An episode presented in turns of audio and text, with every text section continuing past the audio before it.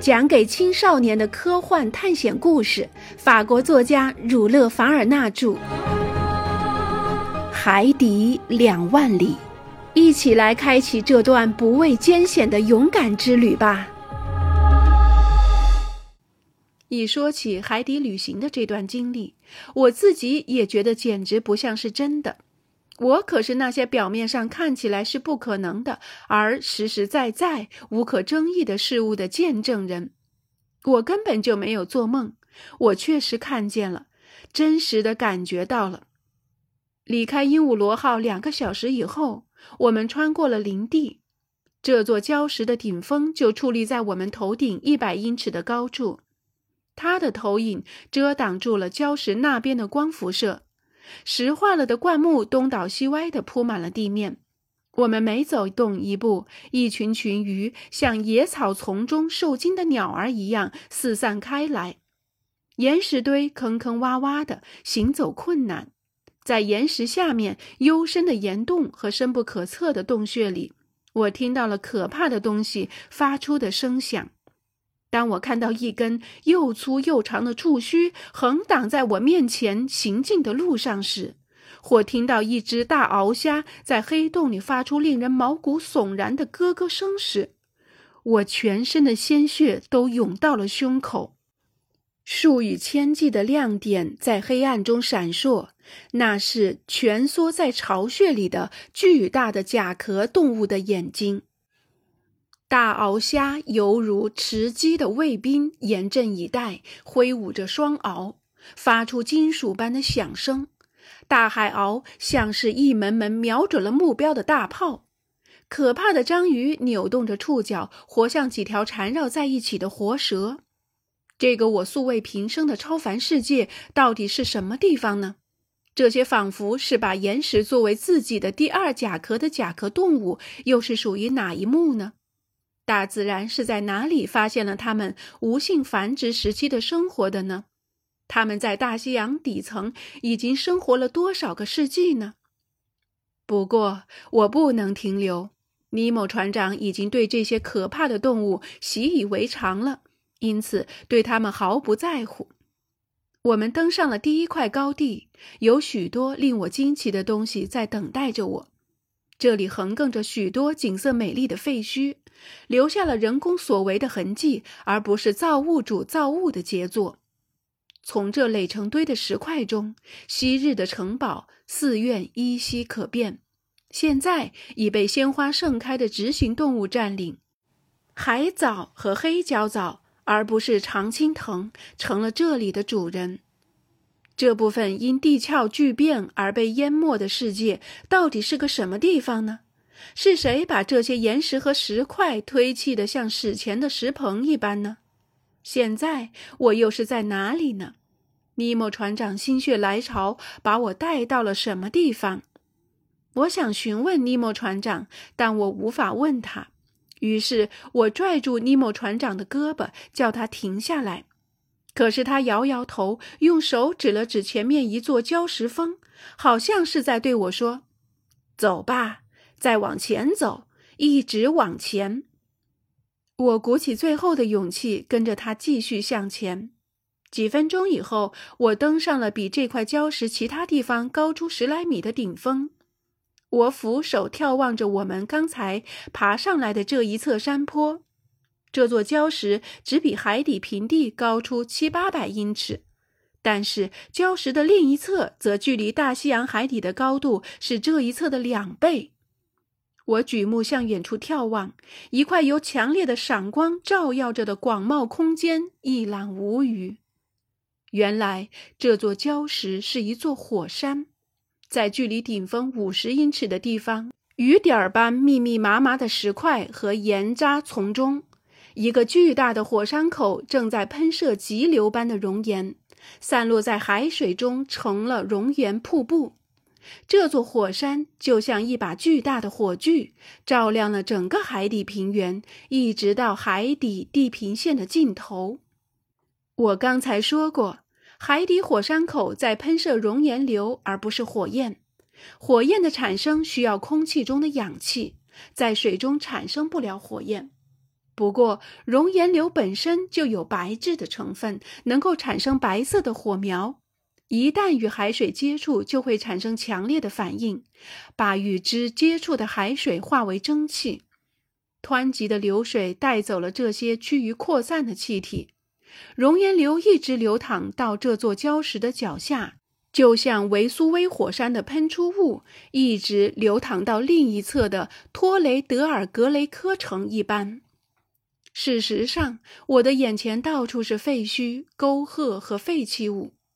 一个被摧毁的城郭，屋宇倾覆，寺院坍塌，拱门散架，梁柱倒地。不过，从中还可以感觉到托斯卡纳建筑比例匀称的构造。稍远处横亘着一个巨大的输水工程的废墟，这边是一座护城的加固墙，还有潘迪翁神庙式的浮屋。那边是码头的遗址，好像是一个古代的沿海港口，有可能停泊过商船和战舰。更远处是一道道长长的坍塌了的护城墙和大街废墟。尼莫船长带我来看的，简直是一座沉入大海的庞贝城。我是在哪里？我不顾一切想问个究竟。我想说话，想脱掉套在头上的铜头盔。可是尼莫船长做手势阻止了我。接着，他捡起了一块白垩石，走到一块玄武岩前，写了一个词：“亚特兰蒂斯。”亚特兰蒂斯是传说中的岛屿，据说位于大西洋直布罗陀海峡以西，后沉没于大海。我的头脑豁然开朗，亚特兰蒂斯。泰奥庞波斯笔下的梅罗彼得古城，柏拉图所说的亚特兰蒂斯，奥地金、鲍尔菲里奥斯、让布利克斯、德安维勒、马尔特布朗、洪堡等人不承认他的存在，他们把他的消失归咎于神话传说，而波塞多尼奥斯、普林、安米阿纽斯。马塞卢斯、德尔图良、恩格尔歇雷、图尔纳福尔、布丰、德阿乌扎克等却认为它确实存在。这片陆地现在就展现在我的眼前，而且仍带着他曾遭受过的天灾的不容置疑的痕迹。因此，这个沉没了的地区存在于欧洲、亚洲和利比亚以及直布罗陀海角以外。强大的阿特拉斯人民就在这里繁衍生息。古希腊发生的头几次战争就是冲着他们来的。历史学家柏拉图本人把这个英勇时代的丰功伟绩写入了自己的著作，他的。泰迈奥斯与克利蒂阿斯对话录可以说是受诗人和立法者梭伦的启发而撰写的。一天，梭伦与萨伊城当时已经有八百年的历史，铭刻在古城神庙圣墙上的年表可以证明这一点。几个年长的圣贤聊天。其中一位长者讲述了一个比萨伊城还要古老一千年的城市，那就是雅典最古老的城市。在建成九百世纪那年，这座城市被阿特拉斯人攻陷，而且毁坏了部分建筑。据这位长者说，阿特拉斯人占领了一个比亚洲和非洲之河还要辽阔的大陆，其面积跨越北纬十二度到四十度。阿特拉斯人把他们的统治势力甚至扩展到了埃及，还想强迫古埃及人接受他们的统治，但因遭到希腊人不屈不挠的抵抗而不得不退却。几个世纪过去了，发生了一次地壳巨变，洪水、地震接踵而至，一昼夜之间，亚特兰蒂斯便销声匿迹了，只有几座最高的山峰仍然露出海面。即现在的马代拉群岛、亚速尔群岛、加纳利群岛和福德角群岛。尼莫船长在白垩石上写下的这个名词，在我的脑海里唤起了这么多的历史回忆。我就这样鬼使神差地脚踩在这块大陆的一座山峰，我用手触摸着这些具有上千世纪的历史与地质时期同时代的废墟。我在与盘古时代的人走过的地方行走，我脚上沉重的靴子的铅底踩碎了传说时代的动物的骨骼，而现在已经矿化了的大树曾经荫庇过它们。啊！为什么不多给我一点时间？我真想走遍这座山的陡坡，走遍这个无疑连接着亚洲和美洲的辽阔大陆，游览这些挪亚时代大洪水前的城郭。也许就在那里，我的眼皮底下，曾经是崇尚武力的马基摩斯城邦和虔诚的尤利比乌斯城邦的遗址。他们的彪悍居民在那里生活了整整几个世纪，他们不缺乏力量来修建这些现在还能抵挡海水的城郭。也许有朝一日，这些被海水吞没了的废墟还会因火山喷发而重新露出水面。有人已经指出，在这一带大西洋海域有许多的海底火山，有许多船只在这片多灾多难的海底上面经过时，感觉到过特别的震动。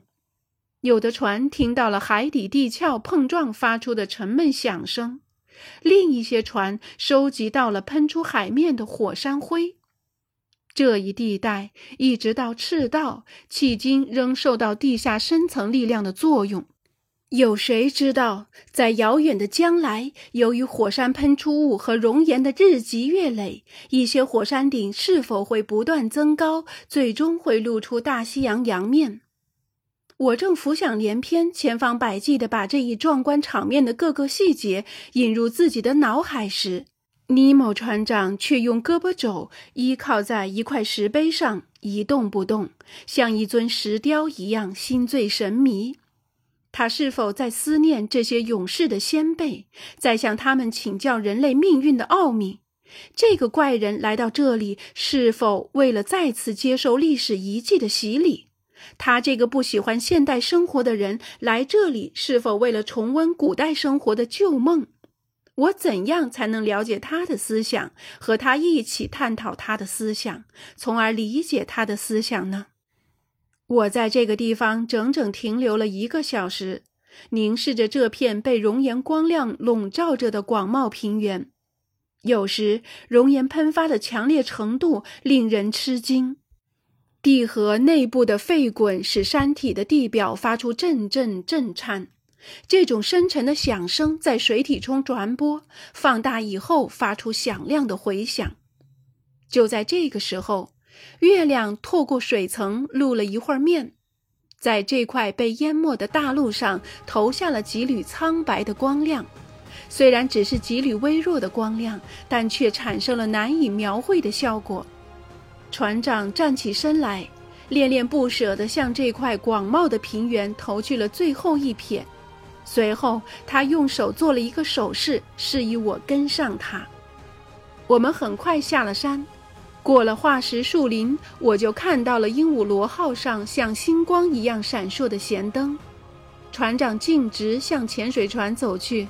当我们回到船上时，大西洋洋面上已经露出了第一缕黎明的曙光。